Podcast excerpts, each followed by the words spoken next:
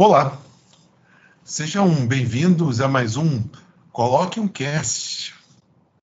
O Coloque um Cast é o resultado de conversas que eu, Marcelo Pacheco, aqui do Rio, tenho com meu amigo Antônio Castilho, de Brasília. É, conversas informais sobre os mais variados assuntos. Nós estamos é, na, na nossa fase de conversar sobre assuntos científicos, mas isso pode mudar a qualquer momento. E alguns desses assuntos viram série. Né? Hoje nós iniciamos mais um assunto, mais uma, um tema que nos desperta interesse.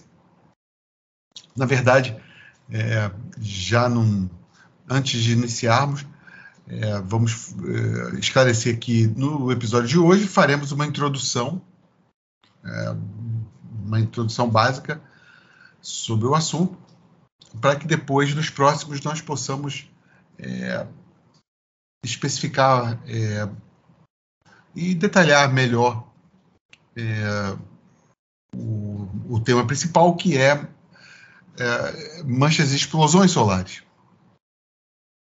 Hoje vamos falar sobre o Sol, sobre, sobre dimensões, sobre atuação, enfim, um, uma breve introdução é, e depois vamos entrar direto no assunto nos episódios seguintes. A gente aqui na, no planeta Terra, o Sol já virou é, tema de escola de samba. Tivemos na França um rei que se auto-titulou Sol. Nós tivemos no Egito antigo o Sol como como uma das das divindades. Nós temos no Japão isso é uma coisa muito interessante. Existe um filme do Martin Scorsese chamado Silêncio e uh, que conta a história dos dos padres jesuítas e sua tentativa de catequizar o povo japonês. E uma das dificuldades era justamente essa, porque você falar de Deus para os japoneses, eles não tinham um ideograma, eles não tinham uma palavra que definisse isso, e a palavra que eles tinham era sol. Que você tinha uh, mais próxima do que nós chamamos de todo-poderoso e tal, era o sol. Então, é, nós vamos falar de um de, do, do astro mais importante do nosso sistema solar, uma estrela, é, que não é uma estrela nova, é, que nos dá luz, é, calor e tudo aquilo que aprendemos na, no colégio, no ensino fundamental, mas dá muito mais do que isso, e que influencia é, muita coisa é, que hoje que nos tornamos dependentes. Quer dizer, a tecnologia que nós hoje que nos serve, né, hoje é bastante afetada é, pelo que vem do Sol. O Castilho vai entrar em detalhes sobre isso depois, tecnicamente. Mas temos é, o Sol da, das mais diversas formas. Né? Temos um, antes de passar a bola para o Castilho, eu gosto muito da história do Ícaro, todo mundo conhece a história do Ícaro, queria voar, queria conhecer e tal, e aí, né, com, nada como um pouco de cera em asas feitas artesanalmente para serem né, é, testadas perto do sol, e você vê o quanto a nossa, o nosso conhecimento ainda é, é pequeno né, em relação às grandes manifestações da natureza. Então, esse episódio hoje introduz o tema manchas e explosões solares. É, e eu vou passar a bola aqui para o Castilho agora, e ele dali a gente estabelece um, um bate-papo informal. Bom dia, boa tarde, boa noite, Antônio Castilho. Bom dia, boa tarde, boa noite, Marcelo. Bom dia, boa tarde, boa noite, nossos queridos ouvintes.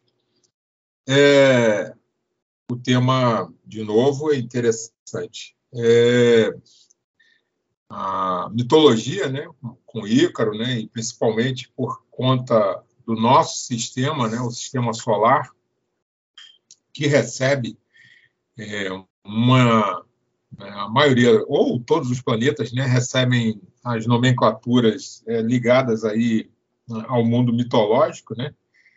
É, e aí nós temos aí o nosso Sol, que sem ele nós não existiríamos, a despeito das manchas e explosões solares que também nos ajudam, né, apesar de serem o maior risco para nós aqui na Terra, nos ajudam a sobreviver.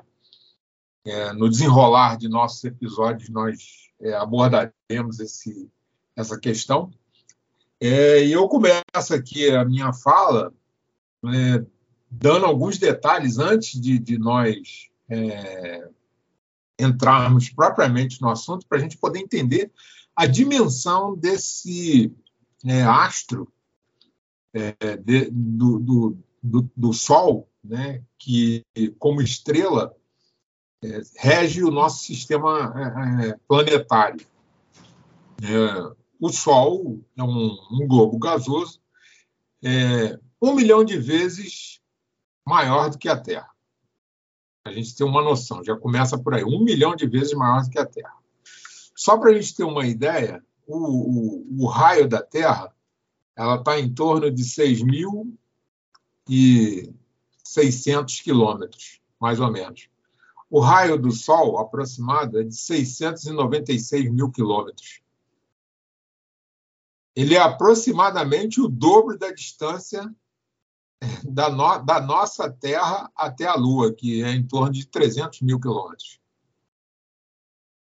A massa do Sol ela está em torno de 1,8 ou 1,9 vezes 10 a 30 quilogramas, que é 30, 333 mil vezes a massa da Terra. Né? Para a gente ter uma ideia disso, Júpiter, que é o maior planeta, é um planeta gasoso, ele é mil vezes menor do que o Sol. E a, a heliosfera, que é é, vamos dizer assim, aquela bolha, uma bolha eletromagnética que, ou uma, uma capa eletromagnética que o Sol produz por conta do, do, dos seus processos internos, ela ultrapassa Júpiter e muito, né? E assim, são, tantas as dimensões e são tão absurdas né, que a gente fica assim. E, e o Sol ele é uma estrela, é, em relação às outras, ele chega a ser uma, uma estrela de quinta grandeza, não chega a ser de primeira grandeza. Então, imaginem né, a, a, os outros é, os outros astros que são maiores do que o Sol e, e, que permitem isso. O Marcelo comentava aí a situação da Terra, né, que a gente usa a energia do Sol, é, a gente tem a, a, a, a, questão das manchas solares, que também são uma preocupação para nós aqui, mas tudo isso, né, tudo isso é, parece que foi é, milimetricamente planejado, por quê? É, a Terra, principalmente a Terra, diferentemente de Mercúrio e Vênus, diferentemente de Marte, de Júpiter, de, de Saturno, né, a Terra está exatamente na zona chamada de zona habitável, que permite a existência do modelo de vida qual ou tal é a vida humana, ou a vida biológica baseada nesses processos biológicos que nós estudamos no dia a dia, né? é, muito estudados por Darwin. É, da, da, da, nossa condição, a gente fala da vida humana, né?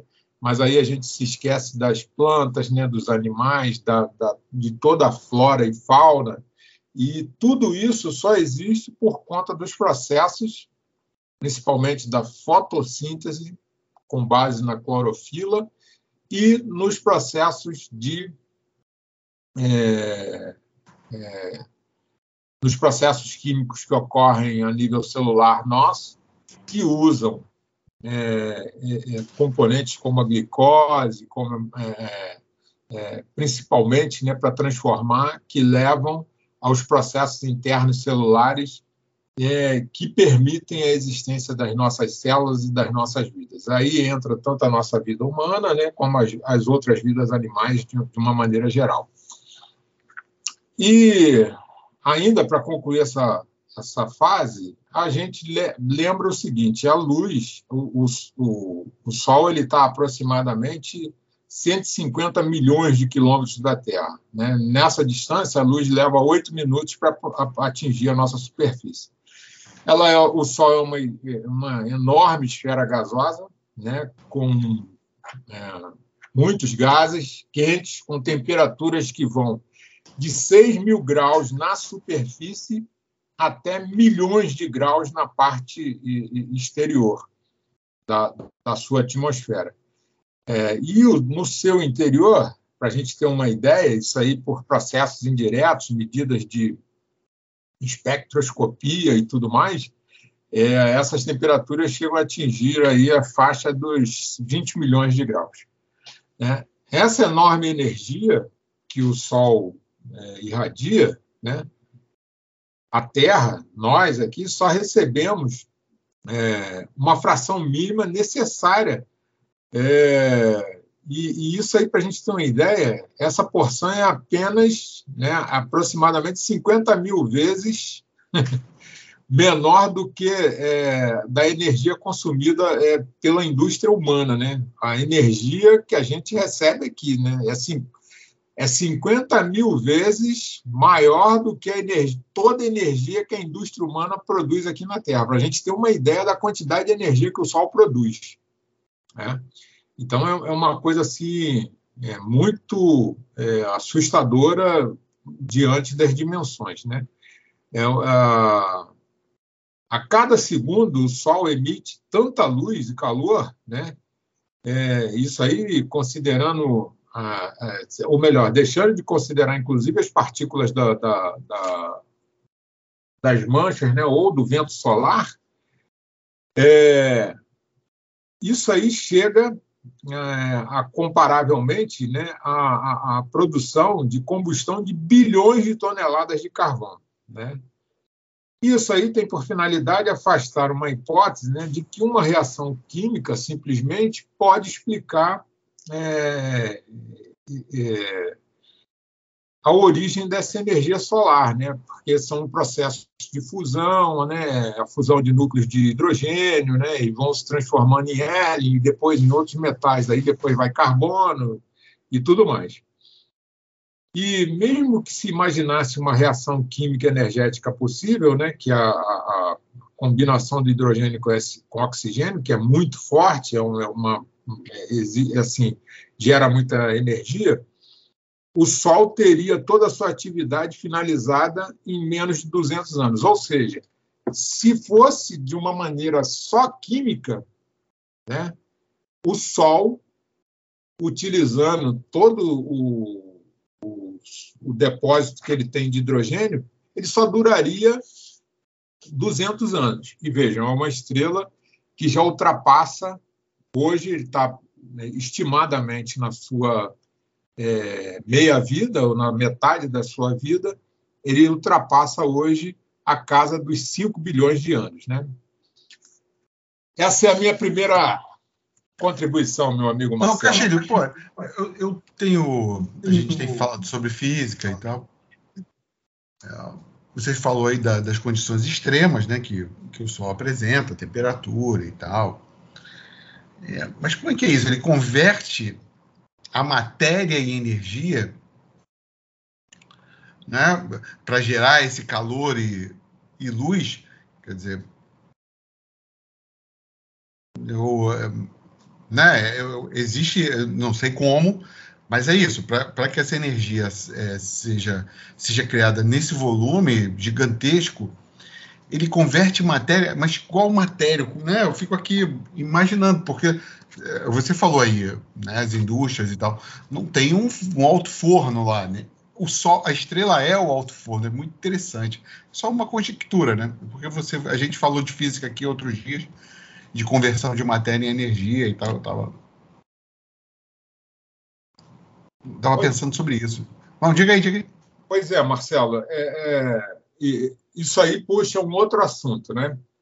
Na formação do universo, que ainda é um, um grande mistério, né, para a maioria dos cientistas, e nós aqui é, ensaiamos é, nos nossos colisores, nos nossos aceleradores de partículas, a exemplo do Sirius, que foi motivo de um dos nossos episódios, né? exemplo do grande colisor de hadrons na Europa, do próprio CERN, e tantos outros colisores que nós temos espalhados é, pelo mundo, a gente ensaia essas é, é, essas técnicas de geração de ou de transformação da matéria em energia e vice-versa. É, nunca é tarde e, e, e, é, e, é, oportuno a gente lembrar, né? É, conforme eu acho que nós já citamos em alguns de nossos episódios, eu não estou me recordando aqui em qual, sobre a famosa fórmula do grande mestre Albert Einstein. Né? Energia igual a massa vezes velocidade da luz ao quadrado, né? que é só a casca, a pontinha de um iceberg de um mundo de equações, um mundo de, de é, definições que tratam sobre a matéria. E aí você fez uma pergunta muito interessante: como é que o Sol transforma né, matéria em energia e ou vice-versa. Bom, a nossa formação, a formação hoje, a, através dos estudos, e veja que nós, é, diante do nosso da nossa é, desenvolvimento científico, se nós considerarmos aí mesmo o período é, que é, antecede é, para a gente ter uma contagem cronológica confiável com base no nascimento de Cristo, mesmo nos períodos anteriores, de dois mil anos antes de Cristo, a, a, considerando todo esse período, a gente tem, vamos considerar que tenha feito algum tipo de ciência. A gente hoje tem em torno de 4 mil anos de, de ciência. Né? É muito pouco tempo em função do nosso tempo de existência aqui na Terra, que são 4 bilhões de anos, e da formação do próprio universo, que chega a 13,4 bilhões de anos. Né?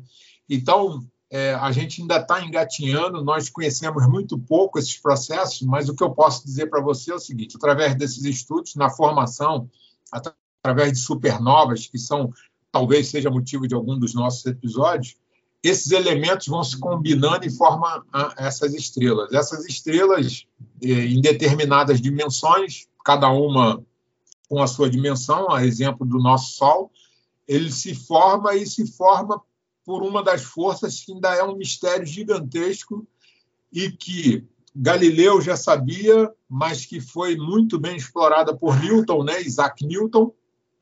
É, Galileu Galilei já, já sabia disso, mas Isaac Newton é que, que, que usou muito bem é, essa teoria.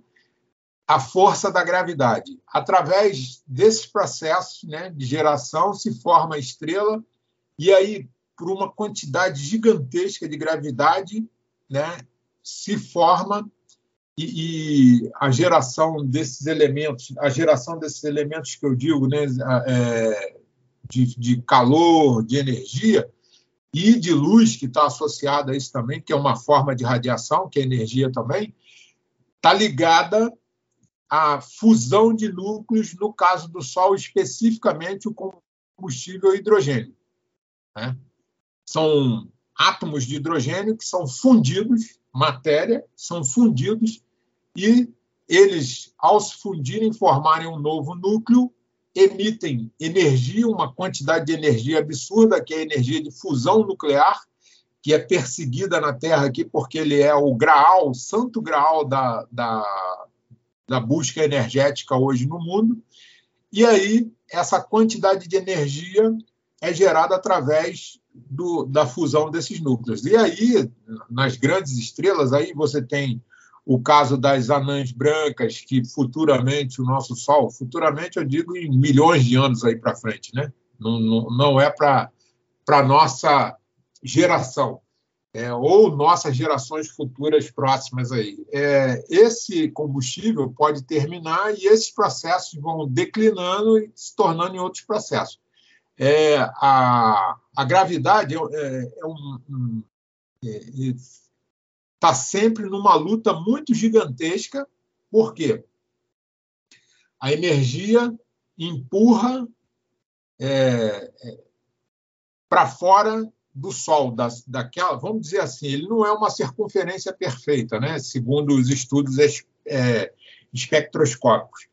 Mas a energia empurra para fora e a energia comprime. E essa compressão é que faz a fusão dos núcleos e gera energia. E vai nesse processo, é, vamos dizer assim, em termos bem é, simples, nesse processo de sanfona, a energia vai sendo gerada. E é uma quantidade de, de energia descomunal. Né?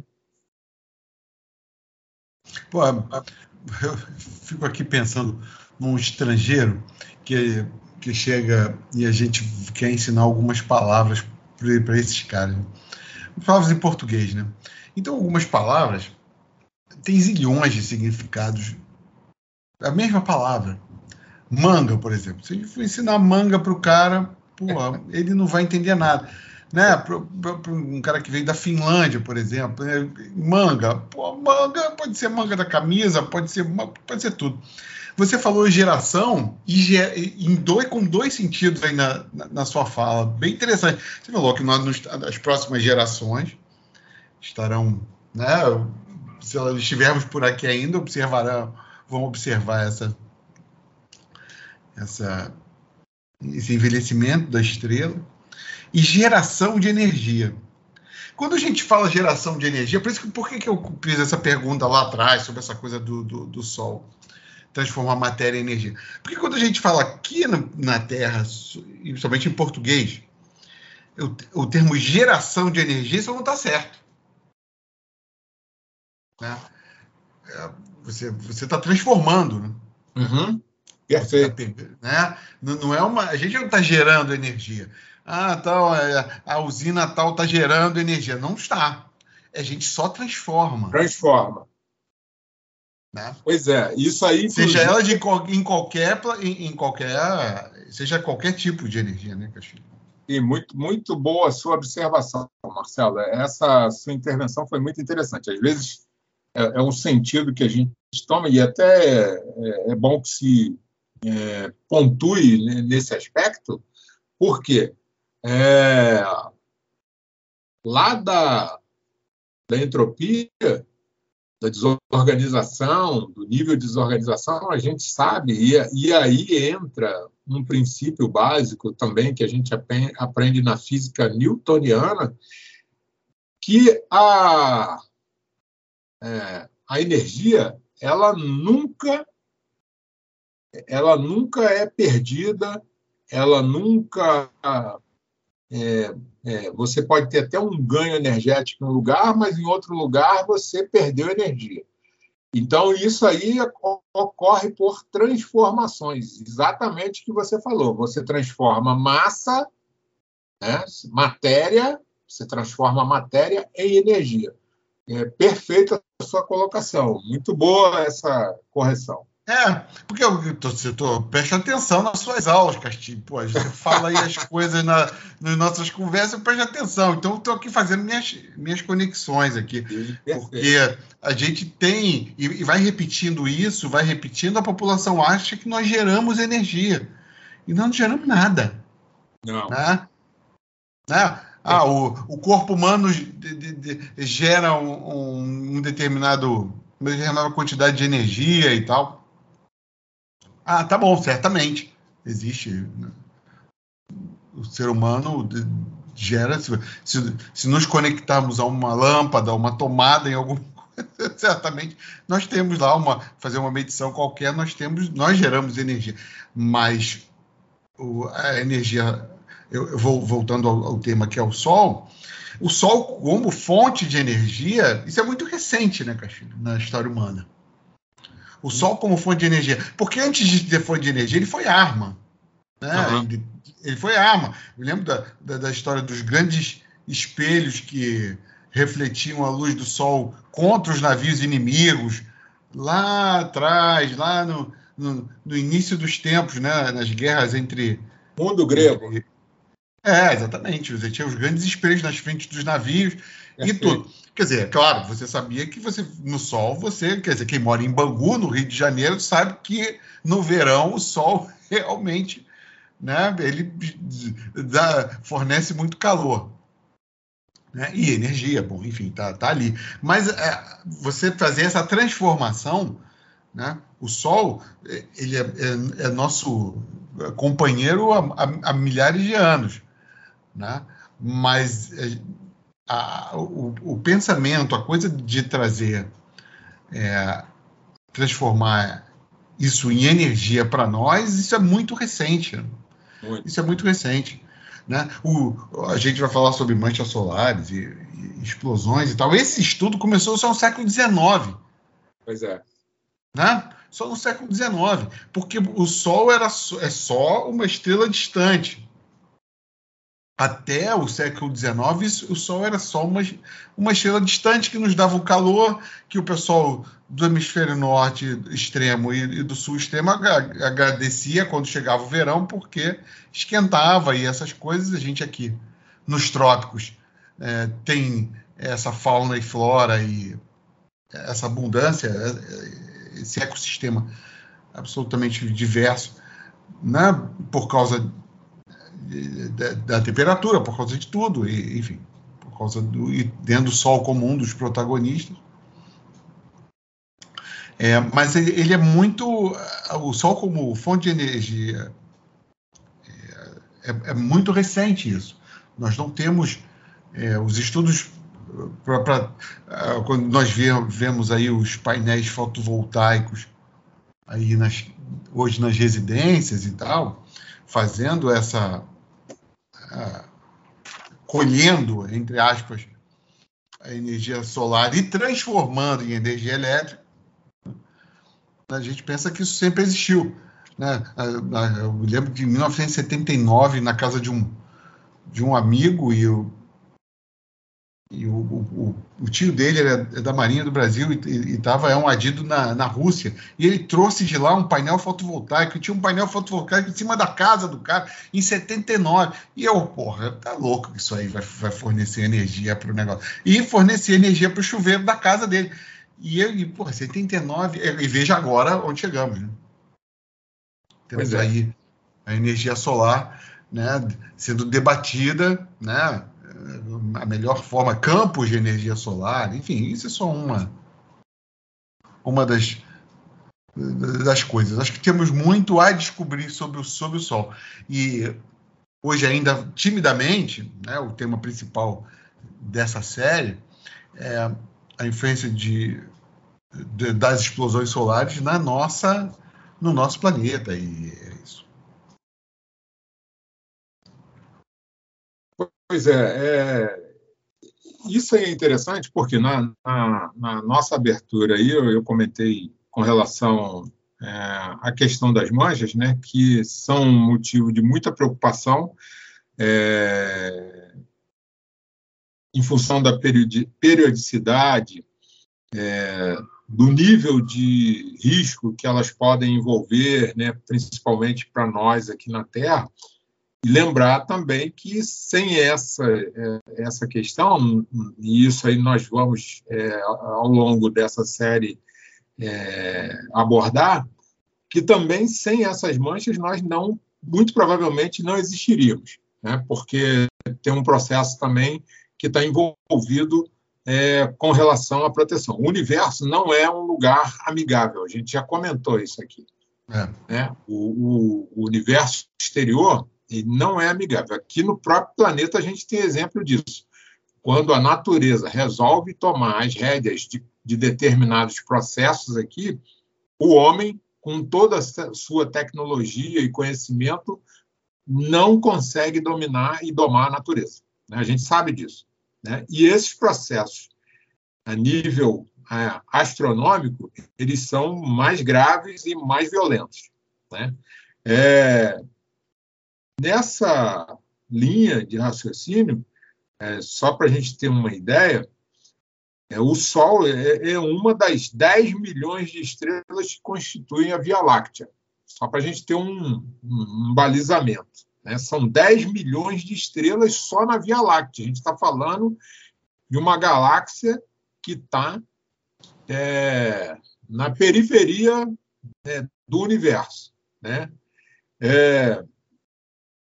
É, esses muitos milhões de estrelas né, estão distribuídos aí na, na, na, forma espiralada da nossa galáxia, e o nosso Sol ocupa né, um modesto lugar num desses braços aí, uma distância de 300 mil anos-luz. 300 mil anos-luz do centro da nossa galáxia. Para a gente ter uma ideia do que é anos-luz, só para a gente contextualizar, Marcelo e queridos ouvintes, é, um ano-luz é, tá, vou arredondar aqui de cabeça para a gente poder ter uma ideia. Está em torno de 9,5 trilhões de quilômetros. Um ano-luz. Um ano-luz, 9,5 trilhões de quilômetros. 300 mil anos-luz dá um número astronômico. Você veja que nós estamos bem longe do centro, né? É, comparativamente, se você morasse, vamos é, é baixar numa escala aí. Você mora no centro do Brasil, em Brasília, e o Sol está lá perto do Japão. Né? O centro da galáxia está aqui e o Sol está lá no, no Japão. Então é uma distância assim muito gigantesca, né? Assim, é um negócio assim muito grande.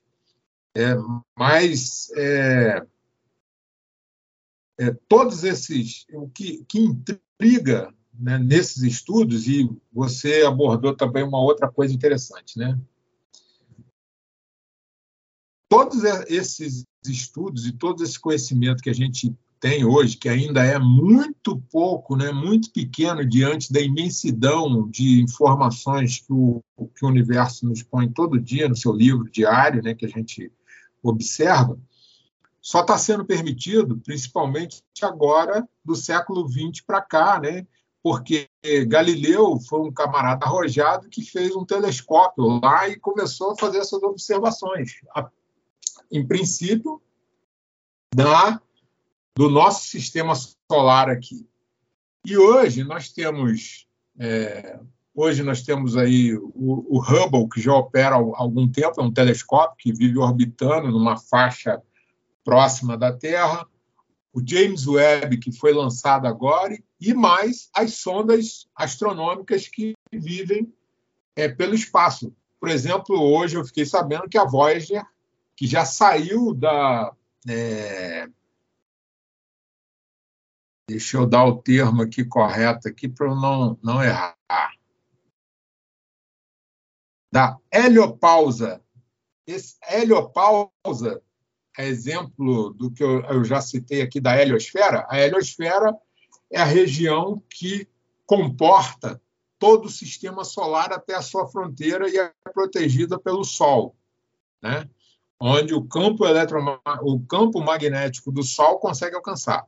Existe um espaço entre esse final e uma fronteira muito tênue que, chama, que é chamada de heliopausa. Esse, essa sonda já saiu e ela continua mandando informação. E a gente só consegue é, ter essas visões, esses, essas dimensões, é, ter é, essas projeções por conta desses equipamentos que nos mandam informações. São equipamentos robóticos né, que continuam funcionando, com é, é, alguns com placas solares, é, outros com fontes é, atômicas, para poder nos enviar essas informações. Né? E é um milagre essa sonda estar tá existindo, porque ela está muito distante, ela está é, ela está a bilhões de quilômetros da Terra e continua informando é, aos nossos cientistas aqui, mandando é, muitas informações. E, e há outro detalhe também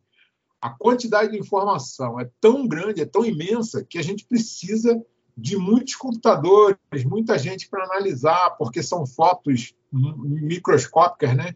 essa semana agora apareceu uma, uma matéria falando sobre uma brasileira que é, encontrou um conjunto de galáxias, né? Então, você precisa da pessoa dedicada para olhar. Né? Eu não sei se vocês já, já conseguiram ou já, já se permitiram ver uma foto é, astronômica. Né? Para você, você tem que fazer várias comparações de antes e depois. Né? Por exemplo, uma explosão de supernova. Teve um abençoado que, na hora, um, um, um astrônomo amador argentino, que na hora que ele ligou, que ele foi olhar no, no, no telescópio dele é, que ele foi observar, ele conseguiu flagrar o momento que estava ocorrendo uma supernova, uma explosão de uma estrela dessa, e conseguiu fotografar. Essa supernova recebeu o nome dele. Eu, eu pô, vou me perdoar aqui agora, mas eu não me recordo agora o nome dele. Eu, eu trago na, no próximo episódio. Mas é uma coisa interessante, né? Então é, é, é, é muita coisa acontecendo e você, é, dependendo da distância, que isso está ocorrendo, se for exemplo, é, 30 mil anos-luz, às vezes a coisa já aconteceu há alguns anos passados e está chegando agora aqui na Terra por conta da velocidade da luz que ela tem que percorrer para poder chegar aqui. E às vezes envolve processos diretos, indiretos de, de, de percepção e de medição. Né? Então, é, tudo isso que a gente está tá, tá comentando e está tá batendo papo aqui é, é, muito interessante, porque naquela época não se tinha é, é o, o, conhecimento. E olha, e nós ainda temos muitas incertezas, alguns processos do próprio Sol, da própria é, nossa condição aqui do nosso sistema planetário, a gente não consegue entender, por exemplo, por que, que Mercúrio gira num movimento diferente do nosso movimento aqui na Terra. Né? Todos nós aqui giramos em movimento anti-horário e o Mercúrio gira no sentido horário. É, não se sabe por que acontece isso. É, e hoje já, já se percebe que, dado as condições próximas do Sol, muito provavelmente Mercúrio tem uma condição fantástica, inclusive, de é, pedras preciosas e metais raríssimos, né? que se estuda. Eu não sei porque é, é caro você desenvolver, né? e, e a exemplo do que a gente vê na ficção, é, alguns é, é, mais afoitos investem todos os seus, seus recursos em veículos espaciais para poder é, explorar essas riquezas, né? É, a, as, as estrelas de nêutrons, que é uma outra fase né, de, de, de estrelas é, com massa superior à do Sol, que é, é a fase final dela, ela no final o núcleo dela praticamente é todo diamante. porque é carbono, né? O carbono sob pressão é uma pressão extrema, é a luta do, do, da gravidade que a gente sempre comenta, né? Então é, é, diamante. Você imagina se você conseguisse ter acesso a um astro desse diante do que é posto em termos econômicos aqui no Brasil ou no mundo, né? Que a gente valoriza muito ouro, valoriza, valoriza muito diamante e tudo mais, né? E esses processos acontecem no universo corriqueiramente nessas estrelas, né? Por isso é que é, é, é tão intrigante e tão fascinante, né? Esse universo é, que a gente explora. É, Para concluir, Marcela e, e nossos ouvintes, eu, eu, eu hoje estava refletindo sobre o nosso podcast aqui. A gente puxa, tem puxado a brasa para a ciência, né? E alguma coisa de tecnologia e tudo mais. Mas, diante da enormidade né, do mundo em que vive, vivemos e do, do no, no, no, explorar das nossas janelas, né, do, do, nosso olhar, através do, nosso olhar, eu, pelo menos, fico extasiado e muito intrigado com tudo que nos cerca por conta das nossas condições, né, da nossa condição biológica, de permitir as relações dos seres vivos que habitam o nosso planeta, né, e a gente ainda não tem esse conhecimento é, largo. É, e, e, me perdoem, né, e perdoem o nosso podcast se a gente tem puxado a brasa para sardinha, para sardinha da ciência e tecnologia, porque é muito é, é muito fascinante, né? Tá ligado às nossas vidas diárias, né? E Marcelo mais do que eu sabe aí, a gente sempre fala da, da dos vínculos, né? E eu acho que isso daí estava muito interessante, porque hoje eu acho que nós somos menos imaginativos do que o pessoal mais antigo, porque não existia essa quantidade de coisas para é, tomar tempo da nossa atenção, as pessoas se dedicavam mais a imaginar, a pensar, a olhar para um firmamento, né, para o céu estrelado, que a gente hoje sabe que não é céu, né, um espaço gigantesco com um montão de astros e tudo mais. E o camarada ficava imaginando e via, né, igualzinho a gente vê aí o nome das constelações hoje, que são a constelação de Gêmeos, de Aquários, Ursa Maior, né, e por aí vai, Vega e tudo mais.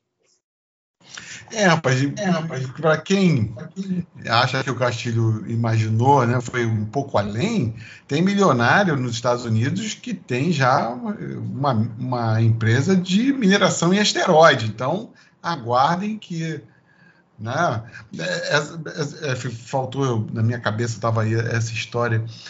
Os egípcios já tinham um sistema de navegação baseado em estrelas e no Sol.